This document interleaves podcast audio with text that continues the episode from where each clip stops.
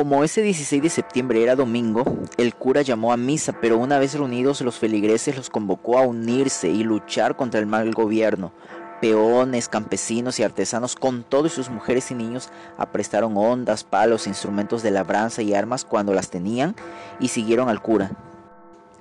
quien después de lanzar vivas a la religión y a la Virgen de Guadalupe, símbolo religioso del nacionalismo mexicano, y al rey Fernando VII, así como pedir la muerte para el mal gobierno, involucra en la guerra a las masas de campesinos indígenas a favor de quienes decretaba